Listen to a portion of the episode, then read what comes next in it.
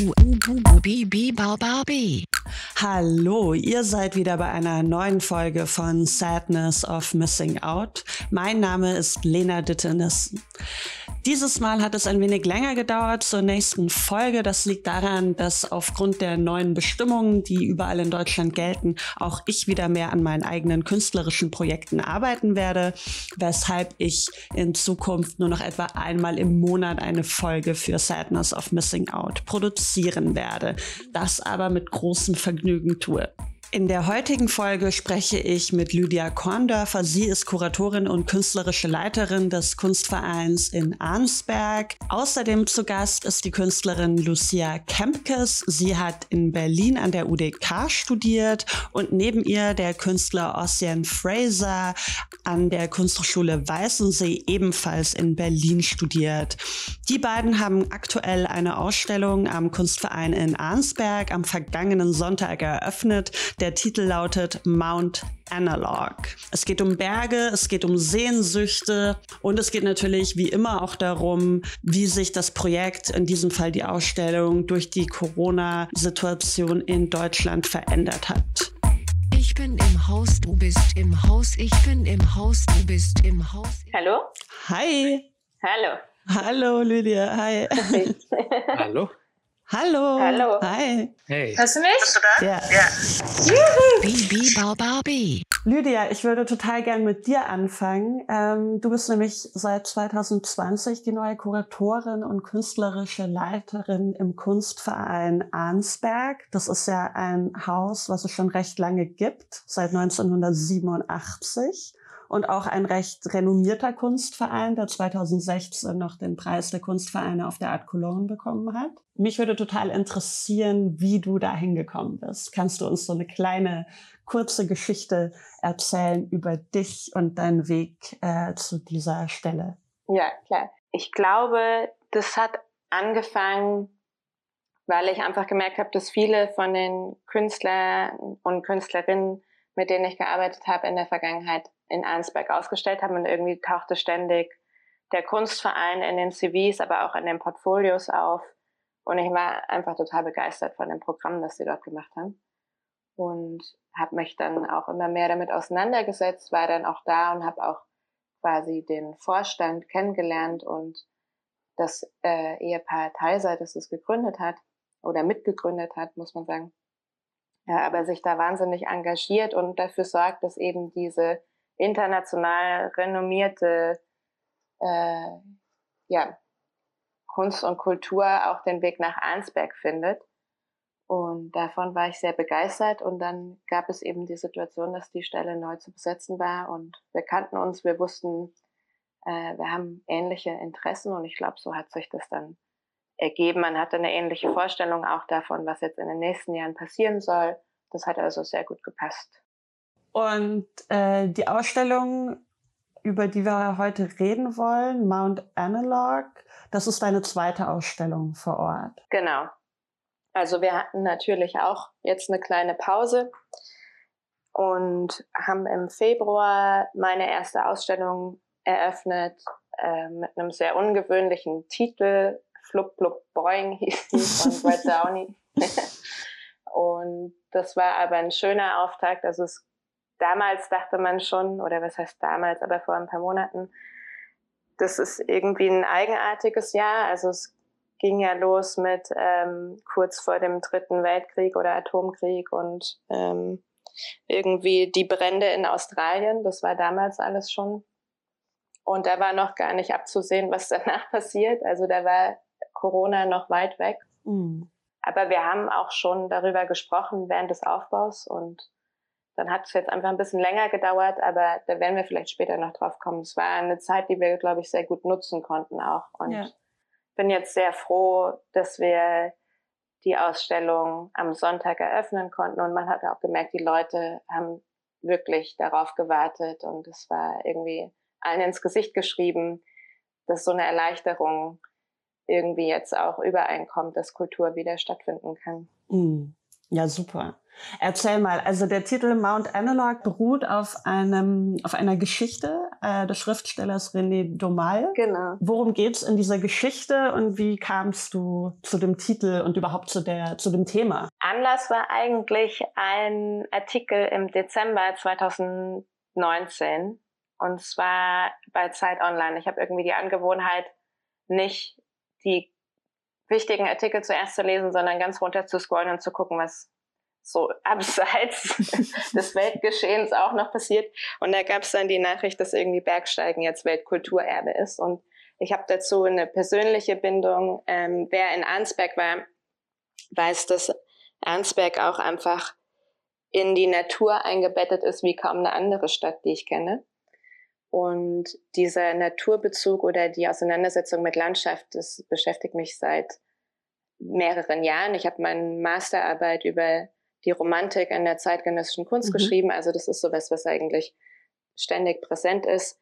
Und ich dachte mir, da müsste man jetzt irgendwie eine Ausstellung machen, weil ich kannte auch schon die Arbeiten von Lucia Kempkes und wusste, woran sie arbeitet und eben von Ossian Fraser, der äh, im letzten Sommer eine Residency in den Alpen hatte und vor Ort quasi Arbeiten entwickelt hat. Und plötzlich war dann diese Idee geboren, dass man das mit diesem Anlass jetzt zusammenbringen könnte. Und ja, von da an hat sich das entwickelt. Und zum Buch würde ich fast gerne Lucia einladen, was zu sagen, weil die mich direkt darauf gebracht hat auch. Super, Lucia. Ich habe dieses Buch gefunden und fand es halt einfach nur eine super coole Story, weil es einfach damit anfängt, dass ein Journalist ähm, eigentlich ein Essay in einer Zeitung publiziert, in dem es darum geht, dass Berge so wichtig sind in der Kultur, in der Religion und überall, dass es so einen super krassen Berg geben muss. Also einen, der eigentlich ins All reicht und gigantisch groß sein soll und ja, der Urberg eben. Und ähm, das ist ein fiktives Essay, das dieser Journalist sich ausdenkt und er nennt den Berg Mount Analog.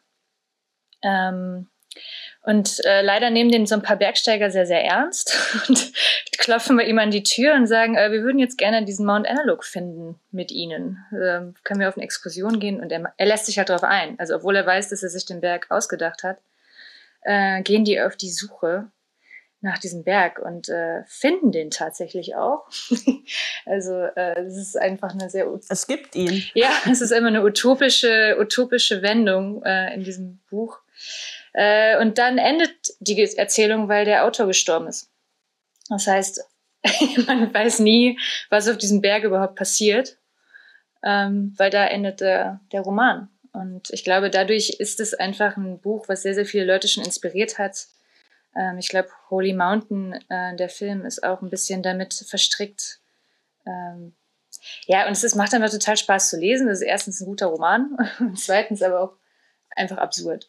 Und das äh, mhm. inspiriert, glaube ich, viele Leute, wenn sowas passiert.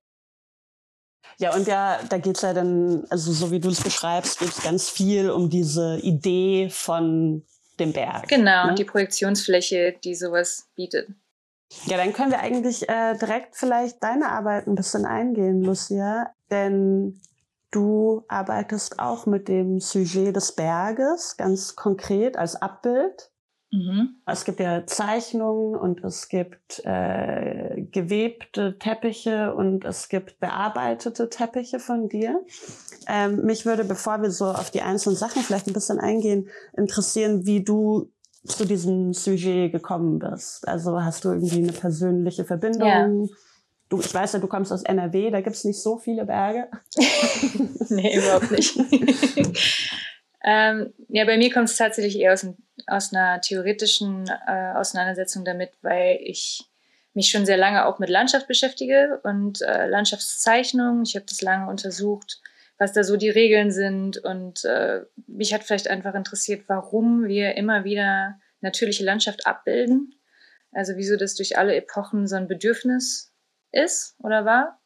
Und dann irgendwie versucht selber welche herzustellen, die vielleicht für so 2020 oder das mache ich schon etwas länger, also dann 2014, 16 gelten könnten. Ähm, und der Berg kam dazu, weil ich gemerkt habe, dass es irgendwie das absolute stereotypische Abbild ist, auch wenn man über Abenteuer sprechen möchte oder Herausforderungen. Wir haben Sprichwörter wie äh, Berge versetzen, ähm, alles muss erobert werden und unterworfen werden. Ähm, das interessiert mich einfach, dass es so eine, dass es alles so auf diese Bergspitze projiziert wird. Ähm, weil es gibt irgendwie, also das Meer ist natürlich auch so ein Sehnsuchtsort oder die Wüste auch eine Herausforderung, aber ähm, ich finde halt spannend, dass so Bergspitzen und Panoramen auch auf, weiß ich nicht, äh, sind unsere Desktop-Hintergründe und Werbe, Werbebilder für alles Mögliche. Also man kann eigentlich alles mit einer Bergspitze verkaufen. Und äh, dementsprechend habe ich einfach angefangen, die zu zeichnen auch. Also es ist jetzt aber schon längst irgendwie rübergeschwappt. Äh, ja, Teppiche sind bei mir ein Bild, das ist ein Material, das ich benutze, um irgendwie über den Gegenpol von Abenteuer, das Zuhause zu sprechen. Und ich versuche jetzt gerade immer mehr auch äh, so Outdoor-Materialien zu benutzen und Dinge zu benutzen, die wirklich vielleicht am Berg oder auf dem Meer benutzt werden, um Abenteuer zu erleben. Aber ja, daher kommt es. Also das ist äh, weniger, weil ich Berg, ich war noch nie Bergsteigen, sagen wir so. Ja, ich habe Angst vor Höhe. Aber ah, das finde ich interessant, dass du das, also oder das Gefühl Angst irgendwie mit reinbringst, weil ähm, also ich war jetzt nicht real in der Ausstellung, habe irgendwie Abbildungen gesehen, aber ich kenne ja irgendwie einige deiner Arbeiten auch, weil ich sie mal hängen gesehen habe. Mhm. Ähm, und ich habe oder was mir aufgefallen ist, ähm, aber auch bei dir, Ossian, genauso, es ist irgendwie, ich habe bei Bergen habe ich auch immer so ein Gefühl von Gefahr. Äh, und da, ähm, na, vielleicht bei dir, Ossian, schon, bei irgendwie diesen dunkleren Fotografien, da kommt sowas Mystisches oder vielleicht auch was Düsteres oder Gefahrvolles oder so vielleicht auch mit rein. Aber ansonsten war das etwas, wo, wo ich mich fast gewundert habe, dass es weniger um so diese tatsächlichen Gefahren geht, euch, sondern eben so diese sehr positiv besetzte Sehnsucht äh, eher in den Arbeiten irgendwie hervortritt. Also da kann ich noch kurz, also zum Beispiel bei den Zeichnungen, die ich mache, das sind alles Werbebilder, die ich, äh, aus denen ich die Menschen, die diese super teure Ausrüstung trägt, rausradiert habe erst digital und dann halt analog mit den, also versucht ähnlich zu zeichnen. Ähm, da geht es mir halt genau darum, dass halt so viel darauf projiziert wird, was aber einfach ein Fake-Versprechen ist. Also dieses, man hat nicht immer einen Panoramablick und äh, 4000 Euro Outdoor-Ausrüstung macht jetzt auch keinen Abenteurer aus einem. So. Also darum ging es mir eher äh, und weniger dieses Versprechen, dass man diese Berge sehen wird. Ja, ich, ich, ich denke gerade ein bisschen daran, wie, wie ich dazu gekommen bin, äh, in den Bergen überhaupt so zu arbeiten. Und das war ja dann dieser Moment, als ein, ein, ein, Künstler, ein Schweizer Künstler in Berlin wohl irgendwo eine Arbeit von mir gesehen hatte und der saß dann in der Jury für diese Residency und ähm, alle durften einen, einen Künstler oder eine Künstlerin einladen, da sich zu bewerben. Und er hat mich angeschrieben in so einem Moment, wo ich ähm, tatsächlich eine Arbeit im Kopf hatte für, für die Berge. Und ähm, das, das äh, kam super in einem super Moment irgendwie. Und da war irgendwie einen Tag später habe ich ihm dann äh, sozusagen meinen, meinen Vorschlag äh, geschickt und ähm, äh, für, für diese Residency. Man sollte sich sozusagen mit einer Arbeit bewerben, ähm, die man da oben für, äh, umsetzen möchte, so auf dieser, auf dieser Berghütte. Und ähm, das war irgendwie so, dass ich äh, früher viel unterwegs war, so als Jugendlicher ähm, in den Bergen. Aber dann die, letzten, ja, mindestens zehn Jahre kaum äh, oder auch gar nicht mehr so, so richtig Bergtouren gemacht hatte. Und also die Berge waren weit weg und das war dann so, das war denen, glaube ich, auch wichtig, dass sie, dass sie irgendwie Künstler einladen, die jetzt nicht äh, vielleicht äh, in Basel oder in Zürich oder in Bern da so in der Nähe, Nähe sind und sowieso äh, das ein Alltag ist, so dieser, diese, diese Umgebung. Äh, und das war bei mir dann auch so ein, so ein so, ähm, dass ich, so, ich dachte, ja, das ist irgendwie eine, auch eine Herausforderung natürlich jetzt. Äh, ich war lange nicht mehr in den Bergen und dann ging es dann schon auch echt steil bergauf und äh, schwer beladen. Und da kam schon so dieser, dieser Moment, so, äh, wenn man das nicht gewohnt ist und ähm, äh, lange nicht mehr äh, so in diesen Bergen war, diese Dimension. Und dann, das war jetzt nicht extrem Bergsteigen, aber es war auf jeden Fall äh, etwas, was nicht was Alltägliches und so. Und da, da merkt man schon so, okay, das ist, ähm, ähm, das ist, äh, die, die Gefahr ist natürlich äh, unmittelbar da. Und äh, das waren jetzt diese, dieser äh, Mont, Mont Blanc Massiv, also das sind wirklich so diese, die höchsten, höchsten Gipfel der Alpen und äh, das ist so ein Surrounding, wo man äh, schon Respekt hat auf jeden Fall. Und ähm, das ist also wirklich, also man kann sagen, so spektakulär gelegen äh, auf einem Felsvorsprung, ähm, wo man, wo, wo die wirklich dann jetzt vor fast 100 Jahren diesen, diesen Ort gewählt haben, der wirklich ja einmalig ist und auch die Hütte so klein da so sitzt, so ganz äh, zerbrechlich und, ähm, äh, und, und, zart so auf diesem um, Felsen und, und, umgeben von ja wirklich einem spektakulär, äh, spektakulären äh, Gletscher und äh, äh, Gebirgspanorama so und ähm, ja, es ist äh, eine spezielle, ein ganz spezieller Ort, der, der dann auch wirklich dazu einlädt, dass also man hat dann sofort, sofort Ideen irgendwie. Das ist total schön, ne? weil Lucia, du kommst irgendwie so aus der Idee vom Berg und, und dieser irgendwie eher so theoretischen oder Überleg Überlegungen dazu und auch so kunstgeschichtlich, warum, warum ist das ein Bild, was wir immer wieder wiedergeben. Und außerdem bei dir ist, sind da so ganz äh, aktuelle irgendwie ähm, Erfahrungswerte ja mit drin in deinen Arbeiten. Auch eine spannende Kombination. Außerdem du hast ja, oder einige der Arbeiten in der aktuellen Ausstellung, das sind Fotografien wo du im Nachhinein, wenn ich das richtig verstanden habe, ähm, digital mit geometrischen Formen reinarbeitest. Ähm, nee, ja, also das ist äh, tatsächlich eine, eine, eine, Frage, die aufkommt oder auch eine Verwechslung, ne, wenn man die Bilder sieht. Ähm, es ist, ich verschiebe keine Pixel im Nachhinein. Es ist ähm, okay. tatsächlich so, dass die Bilder sind so ähm, bilden das ab, was sie, ja, was sie abbilden auf eine Art. Ähm, und äh, aber die Fotografien zeigen äh, tatsächliche Eingriffe, die ich in den Bergen gemacht habe. Also es ist alles wirklich äh, konkret, äh, ähm, ob das jetzt diese Lichtgeschichten sind, also diese Installationen, äh, wo, wo, wo einfach so Lichterscheinungen äh, in den Bergen ja. auftauchen oder auch dieser, dieses Quadrat im Felsen, das sind wirklich ja fast so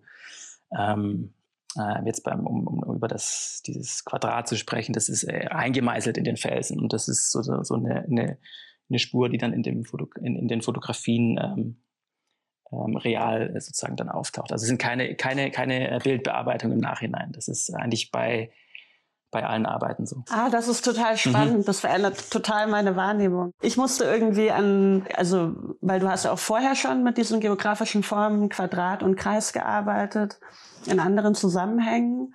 Und ich musste da äh, irgendwie an Gordon Matta Clark denken, äh, mhm. ne, der irgendwie sich da äh, die, durch die Häuser gearbeitet hat. Ja. War das so eine Referenz für dich oder? Ja, ich meine, also Matta Clark ist, ist schon früh im Studium. Ich glaube, das geht vielen so. Das ist so ein, so ein unglaublicher äh, Typ mit, mit Wahnsinnsarbeiten und ähm, das äh, bin natürlich ein großer Fan und das, das, das habe ich, das merkt man schnell, dass es für viele irgendwo da so, eine, so einen Punkt gibt, wo man so seinen Moment äh, hat mit, mit ihm und, und der ist äh, sicherlich wichtig.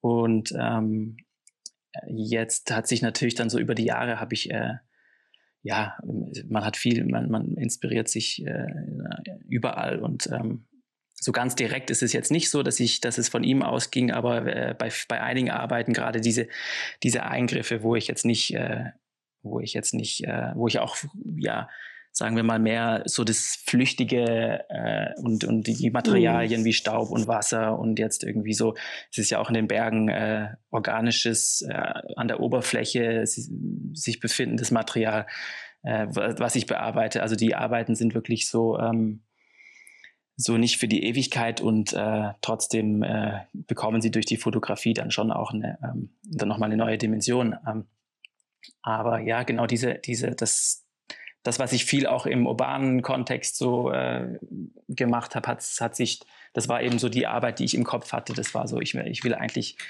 äh, so ein bisschen das umdrehen und, und ich will äh, eigentlich ganz abgelegen. Ja, da hatte ich so eigentlich tatsächlich wie so eine Felswand vor mir als eine, als eine Bildfläche. So. Ja, ja.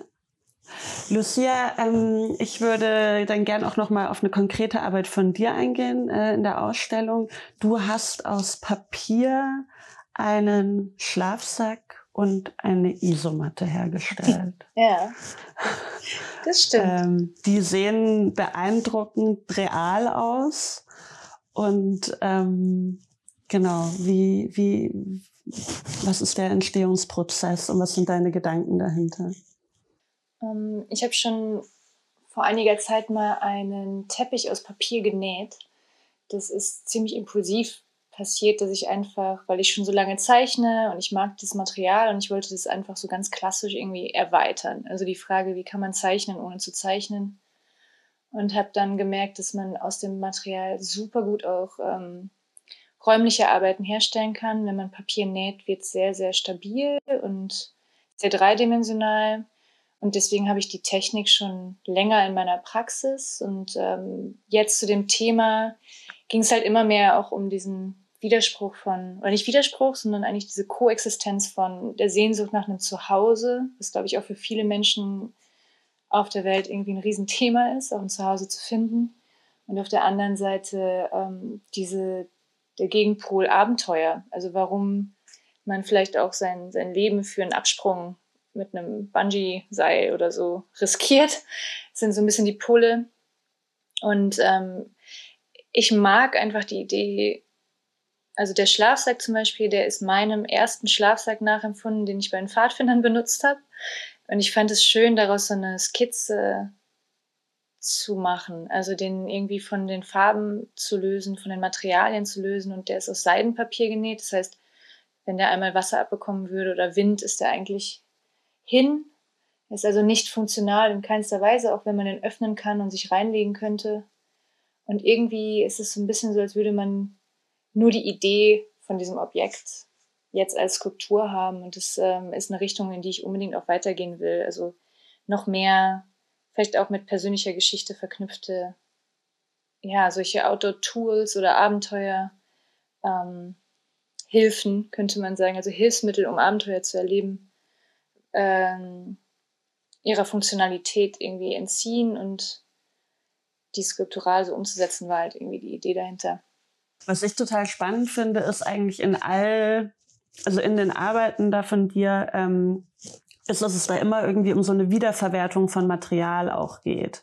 Also nochmal auch abgesehen jetzt von, von dem Sujet des Berges und Abenteuer und so weiter. Also dass da ähm, Papier, also die Materialien werden umformuliert irgendwie. Ne? Es gibt das Papier, das wird zu einem, zu einem Schlafsack, zu einem Objekt.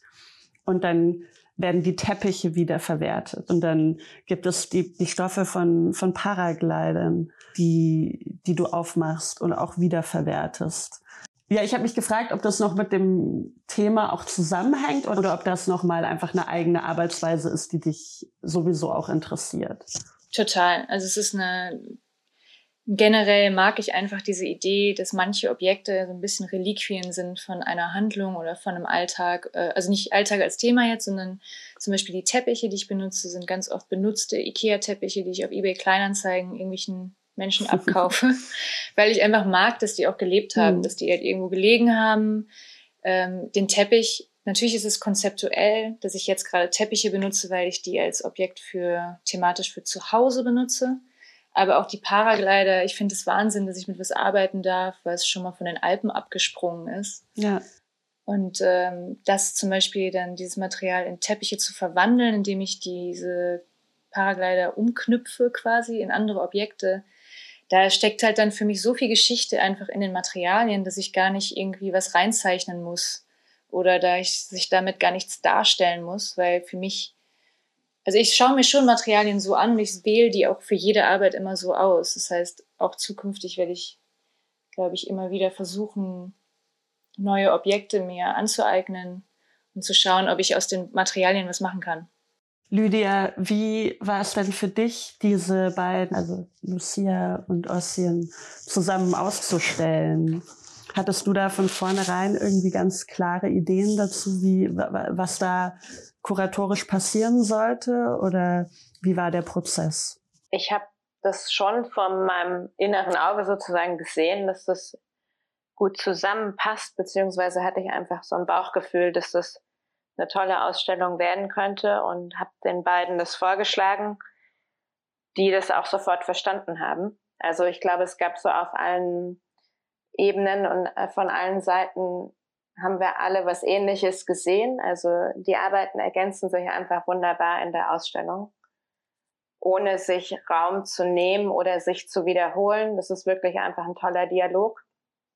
Und ich muss sagen, ich bin aber auch glücklich, wie es sich ausgegangen ist am Ende. Also sowohl Lucia als auch Ossian haben diese Zeit, die wir nun passieren mussten, genutzt, um noch tiefer in das Thema zu gehen und für diese Ausstellung auch nochmal neu zu arbeiten und neu zu denken. Und das war im Ende sogar ein großes Glück, denke ich, für uns, weil wir einfach diesen Luxus hatten, diesmal uns wirklich auf das Thema einzulassen und eben nicht Produktionszwängen quasi zu unterliegen, sondern uns die Zeit zu nehmen, die man braucht, um wirklich inhaltlich zu arbeiten und da reinzugehen. Und denke, das haben wir alle sehr genossen. Also ich weiß, dass der Monat vor Ausstellungseröffnung für alle intensiv war und viele neue Arbeiten entstanden sind und bin sehr glücklich darüber. Also ich bin bin total begeistert, wie es nun auch aussieht in der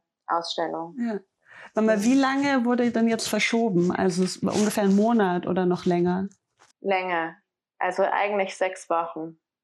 So von außen klingt das nicht wahnsinnig viel, aber wenn man dann schon zwei, drei Monate sich mit dem Thema beschäftigt und dann noch einen Monat hat, dann passiert schon trotzdem noch viel anderes. Also irgendwann, wir hatten so einen äh, WhatsApp-Chat, irgendwann konnten wir, glaube ich, auch alle keine Berge mehr sehen. Irgendwann tauchten die Berge überall auf. Ähm, und jetzt legt sich das, glaube ich, auch langsam wieder. Und man kann einfach das setzen lassen, was da passiert ist. Und wir hatten jetzt auch natürlich Zeit, äh, dort in Führung nochmal genau zu gucken, was da passiert. Ähm, ja, in der Gegenüberstellung der Arbeiten und das wird jetzt, glaube ich, auch noch ein bisschen anhalten. Also es ist ja immer das Schöne an der Ausstellung, es wächst ja dann einfach auch über die Zeit und man fängt an, mehr zu sehen und mehr Zusammenhänge zu entdecken und äh, mehr Eindrücke auch natürlich von den Besuchern und Besucherinnen zu sammeln. Und da freue ich mich jetzt auch sehr drauf. Hm. Und hat sich deine Deutung der Arbeiten von Lucia und Ossien auch nochmal verändert durch die vergangenen Monate? Also ich würde sagen, das verändert sich eigentlich ständig, aber nicht so vom Fundament, sondern es sind einfach so Nuancen, die man entdeckt und die man nicht gesehen hatte oder die man plötzlich anders versteht ähm, und über die man natürlich auch während des Aufbaus jetzt viel gesprochen hat. Ich weiß nicht, ob ich Beispiele nennen soll. Oder? Sehr gerne. Es war zum Beispiel mir bis auch letzte Woche vielleicht nicht so richtig klar, dass diese Beschäftigung mit Landschaft, äh, zum Beispiel im Fall von Lucia jetzt, auch so ein bisschen oder mit diesen Outdoor-Materialien auch so ein bisschen was Trotziges hat vielleicht. Also das ist, und das kann ich sehr gut nachvollziehen, dass es irgendwie auch aus so einer Position heraus äh, passiert, dass es natürlich nervt, dass man diese ganzen Hobbysportler in 4000 Euro Outfits äh, sieht, die sich irgendwie die Berge hochschleppen lassen und ihr Leben riskieren und dann von Hubschraubern gerettet werden müssen und so weiter und so fort. Also eigentlich widerspricht das ja genau dem, was sie suchen und das war eine ganz schöne Perspektive auch, weil natürlich der Alpensport dazu beiträgt, dass eben diese Landschaft, die dort gesucht wird, sich äh, ja nicht so erhalten kann, wie man sich das wünschen würde und dass sich auch da in Sachen Naturschutz wahrscheinlich viel verändern wird in Zukunft und dass manche Sachen vielleicht einfach auch nicht mehr möglich sein werden. Und also ich fahre selbst zum Beispiel auch Ski und natürlich ist auch die künstliche Beschneiung, die jetzt irgendwie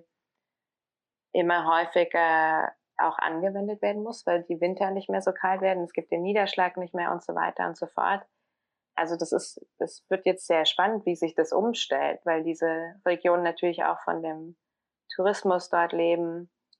Ähm, ja, oder auch natürlich ein Aspekt von Ossians Arbeit, ähm, den er vorhin schon angerissen hat, aber es gibt ja diesen Kodex dann unter Bergsteigern oder so. Es ist ja eigentlich die Leute, die in die Berge gehen ähm, und auch so hoch in die Berge gehen, versuchen natürlich trotzdem eigentlich die Natur nicht zu schädigen und sich dort verantwortungsbewusst zu verhalten. Und das fand ich eine schöne Sache, als Ossian auch nochmal in der Führung darauf eingegangen ist, dass natürlich die Materialien, die er dort verwendet hat, ähm, oder auch, ja, wie er dort gearbeitet hat, war darauf angelegt, keine Spuren für die Ewigkeit zu hinterlassen oder die Natur zu schädigen. Also es sind wirklich subtile Eingriffe, mhm. die nicht im Kontrast stehen äh, zu dem Ausleben, also die nicht im Kontrast zu einer unberührten Natur quasi stehen, sondern dann auch irgendwie sich über die Jahre im Falle jetzt von dieser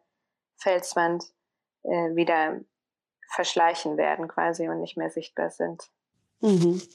Ja, ich denke gerade, ich denke gerade auch, mir äh, kommt gerade so dieses, äh, weil du auch Gordon Matter Clark angesprochen hast, äh, das ist, zieht sich jetzt ein bisschen auch in diesen Podcast rein, dass man auch nochmal äh, immer wieder eine neue äh, Ebene oder so ähm, oder einem etwas klar wird. Und äh, da habe ich jetzt nur gerade noch äh, drüber nachgedacht, weil das ja schon ähm, so, so ist, dass ähm, mit wenigen Mitteln, so ja, mit, mit einem Rucksack äh, auf eine Hütte hochzusteigen und da irgendwie künstlerisch zu arbeiten, über zwei Wochen ähm, mit so eingeschränkten Mitteln, das ist ähm, irgendwie das Spannende. Äh, andererseits ist es auch ja dann so, dass man ähm, wenn ich jetzt so über die, die Materialfrage nach, äh, nachdenke, also was, was, äh, was bleibt einem denn da oben?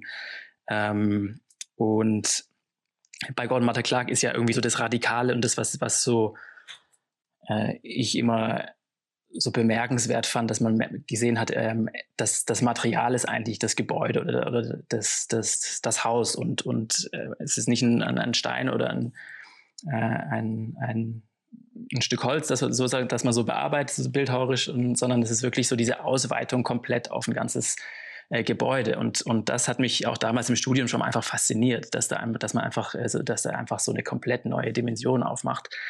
Und das ist vielleicht sowas, was ich gerade so auch nochmal entdeckt. Das ist ja auch jetzt, wenn ich jetzt äh, das so auf, auf eine Arbeit von mir äh, übertrage, diesen Gedanken, dann ist es ja auch, der, das Material ist irgendwie äh, der Berg oder der Felsen. Und wenn ich äh, natürlich jetzt auch nicht äh, äh, so stark eingreife. Und eben diese Frage ist, wie Lydia auch angesprochen hat, was man ist unter dem Blick der Alpinisten und es ist immer natürlich auch so eine, okay, kommt ein Künstler in die Berge, was passiert hier? Ähm, ja, wird hier jetzt irgendwie alles auf den Kopf gestellt? Das, da ist natürlich auch so eine ganz ein sensibler Punkt und da gucken sie natürlich auch noch äh, drauf. Ähm, wen laden wir ein und, und irgendwie wollen auch sicher gehen, dass da jetzt irgendwie nicht alles aus dem Ruder läuft. Aber ich glaube, das ist nochmal so ein, so, ein, so ein Punkt, der mir auch nochmal klar wird. Das ist ja eigentlich auch so in dieser Arbeit, ähm, äh, dieses, das irgendwie zusammenfällt, dass, dass, dass ich jetzt nicht dort oben äh, irgendwie ein losgelöst von aus dem Kontext irgendwas gemacht habe, sondern wirklich so der, der Berg oder äh, ähm, die Natur eigentlich das Material ist, das ich da bearbeitet habe. Mhm. Und, ähm, irgendwie mit dem Versuch natürlich da ähm, mich nicht, mich nicht von meiner Intention irgendwie groß äh, äh, abbringen zu lassen und trotzdem auch zu gucken, was, was ist denn auch angebracht und was will man denn irgendwie äh, überhaupt dem Berg noch hinzufügen und kann man überhaupt was, äh, überhaupt was, äh, was machen und was ist das überhaupt Kunst und in, in, den Bergen? Also das ist ja auch alles eine Frage und ähm, ein Versuch. Ja. Du hast ja dann äh, noch in einer Skulptur, die im Garten steht, wenn ich das richtig im Kopf habe, äh, in Arnsberg im Kunstverein, da hast du den Berg mhm. sozusagen äh, ja nicht entmaterialisiert, aber da, da wird der Berg dann zum Abbild. Kannst du noch mal kurz was zu dieser Skulptur sagen, vielleicht? Ja, also diese, diese das ist ja das ähm, Berg-Emoji, äh, das, das jeder kennt, aber vielleicht auch nicht kennt, weil wenn man, also ich hatte im Studio so dieses dieses Ding, dass ich äh, den einfach natürlich mal ausgedruckt habe und dann größer ausgedruckt habe und dann ist es natürlich eine schlechte Qualität und dann find, äh, arbeitet man so ein bisschen so diese Form heraus und je größer dieses Emoji wird und auch je abstrakter vielleicht ähm, so, das war ein bisschen wie so, ähm, ja, ich habe mich so richtig so drin äh, rein verliebt, so ein bisschen, dass, dass einfach so eine, die Form an sich gar nicht so schlecht ist. Und äh, ja nicht von mir erfunden, aber äh, wenn ich die so vor, vor mir liegen habe, also wirklich so diese, diesen Umriss äh, von, von, von dem Berg, das hat mich fasziniert. Das habe ich auch äh, dort mit mir rumgetragen in den Bergen, ähm, habe da nichts irgendwie mitgemacht, aber das war tatsächlich äh, einfach so ein, etwas, was in meinem Kopf war. Und ähm, ja, und das ist ja auch etwas, was es nicht gibt. Also ein Berg hat ja keinen, keinen Anfang und kein Ende und ist ja auch nicht, hat auch nicht eine Ansicht, sondern viele Ansichten. Und ähm, trotzdem haben wir bei so einem Emoji natürlich irgendwie so einen, so einen geschlossenen Körper. Und das war so der, der Ausgangspunkt. Und, und dass, dass es ja in den Bergen auch so ist, dass man im Tal äh, diesen, dieses, diesen, diesen Blick hat auf den Berg und, und meistens hat jeder Berg auch seine äh, prominente Ansicht und so, das ist der Berg und die Zugspitze sind sich alle, alle einig, die sieht so und so aus.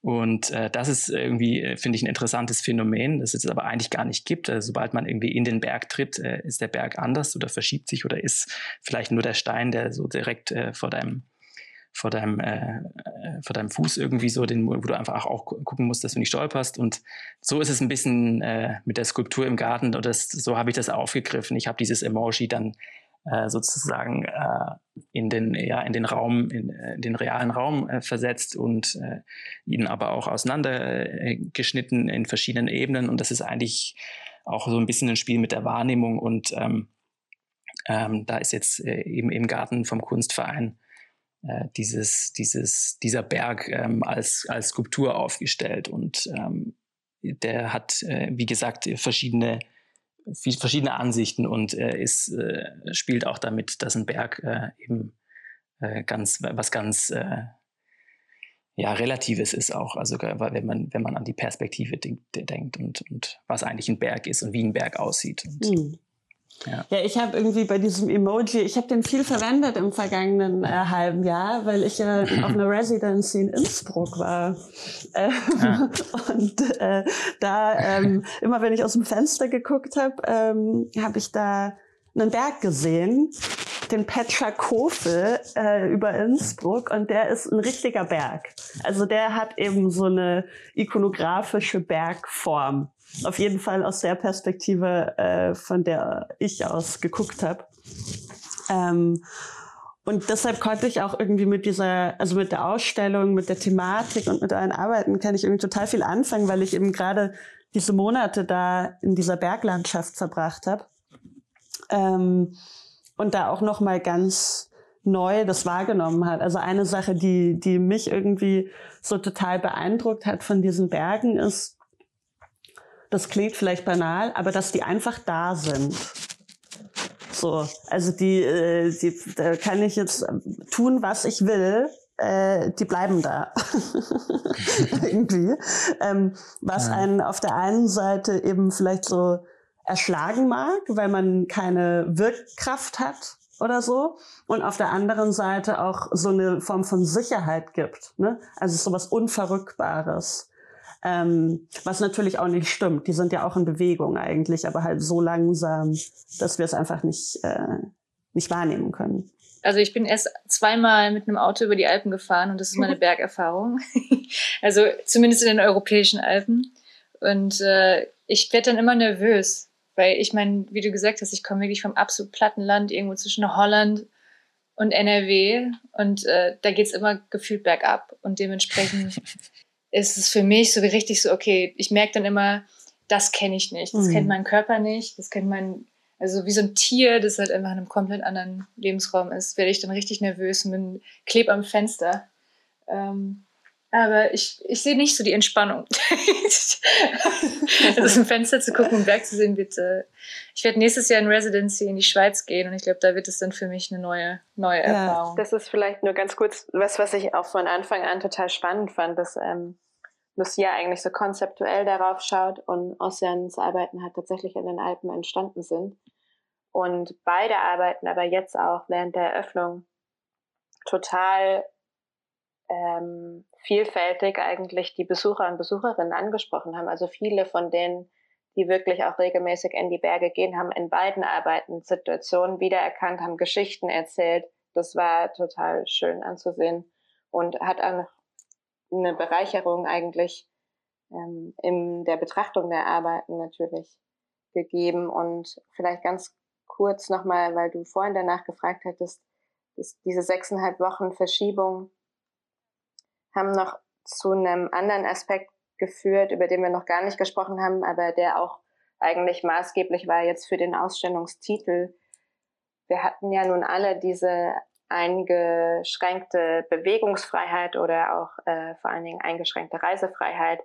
Und da hat diese Ausstellung oder sich mit dem Thema Berge und Alpen als Sehnsuchtsort zu beschäftigen natürlich eine ganz andere ähm, Perspektive eröffnet, weil plötzlich klar war, dieses Träumen auch an andere Orte oder dieses Beschäftigen auch mit vergangenen Reisen und Erlebnissen wird in so einem Moment, wo man sich auf wenigen Metern bewegt, total essentiell. Und dieses äh, Wegträumen hat plötzlich eine ganz andere Kraft und Notwendigkeit. Und das war natürlich ein Aspekt, der jetzt für die Ausstellung auch sehr wichtig geworden ist oder auch wird. Also Arnsberg ist nun nicht weit von Gütersloh zum Beispiel aktuell. Also es ist auch schon wieder, jetzt sieht es ja so aus, ob es in den Griff bekommen wird, aber es ist auch schon wieder nicht klar, wie lange kann es überhaupt auf sein und so weiter. Also es ist einfach was, womit man jetzt, glaube ich, leben muss, dass es diese Planungssicherheit, die es vorher gab, eben nicht mehr gibt. Und äh, vielleicht ganz kurz, das wollte ich nur noch einmal erwähnen, weil das auch was ist, was so im Laufe der Ausstellung sich eigentlich erst abgezeichnet hat. Es gibt einen extremen Ortsbezug auch zu Arnsberg, der mir am Anfang auch gar nicht so klar war. Also Lucia kommt auch aus NRW, also eben nicht so wirklich weit von Arnsberg entfernt. Denn Arnsberg äh, und das Hochsauerland gilt eben als das Land der tausend Berge. Es sind aber, also es sind Hügel, aber es ist ist ja tatsächlich sehr bergig. Ja, da kann ich ja als, äh, da kann ich als Bayerin nur ein bisschen schmunzeln. Ja, das verstehe ich.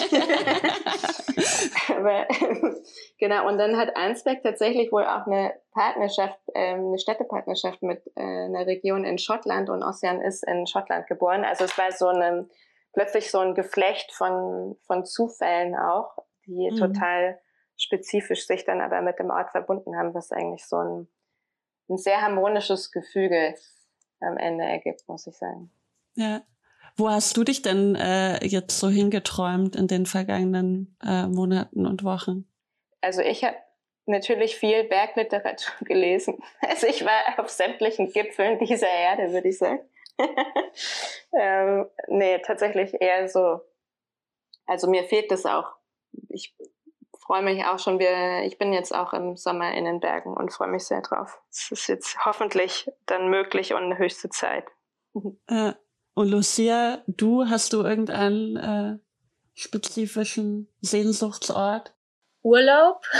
nee, keine Ahnung. Ich glaube. ähm, Aber eher so Strand?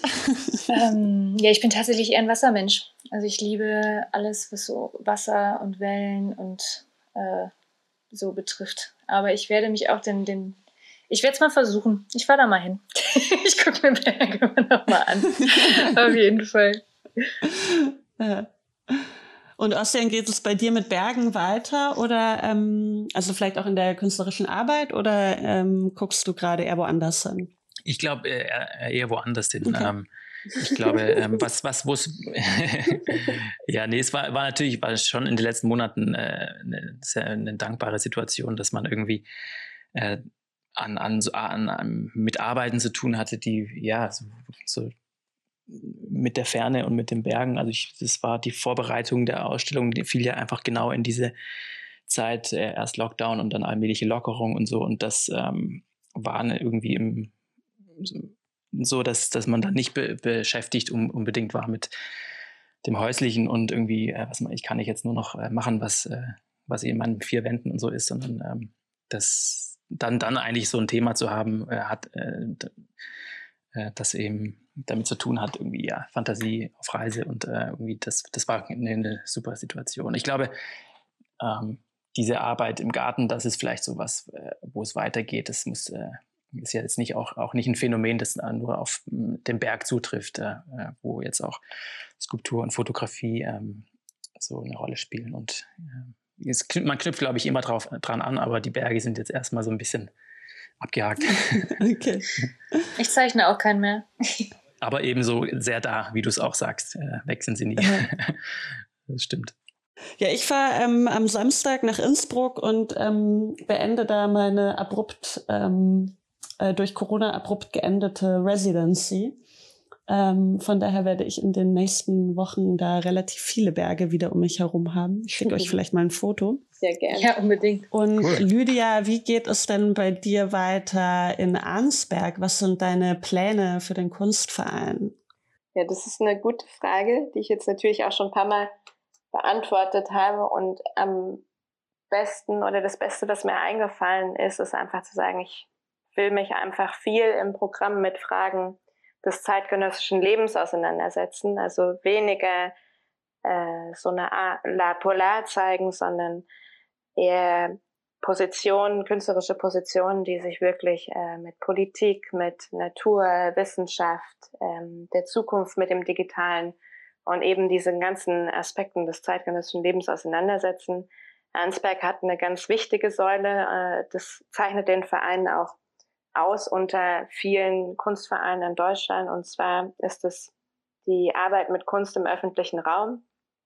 Wir haben jetzt eben auch in diesem Sinne gerade diese Skulptur von Ossern im Garten, aber auch das soll in den nächsten Jahren fortgesetzt werden. Und es ist eine Stadt, die sich wahnsinnig gut dafür eignet, die eben, wie ich am Anfang auch schon gesagt hatte, einen nahtlosen Übergang eigentlich von Stadt und Landschaft äh, hat und damit auch gerade so eine Arbeiten wie jetzt, die sich eben mit Natur beschäftigen, auch wahnsinnig begünstigt. Und ich glaube, Lucia und Ossian können das nur bestätigen. Wenn man dahin fährt und vor Ort ist, dann juckt es einen quasi auch in den Fingern, äh, draußen zu arbeiten. Und wir haben ja in dem Sinne zum Beispiel auch diese Einladungskarte mit Lucia gemacht, ähm, weil die Skulptur hätten wir leider nicht realisieren können, aber die Idee gibt es natürlich trotzdem und die überträgt sich auch sofort. Wir haben eigentlich, Lucia hat das Alpenpanorama hinter diesen Marktplatz, wo der Kunstverein situiert ist, äh, gepackt in der Einladungskarte und man hat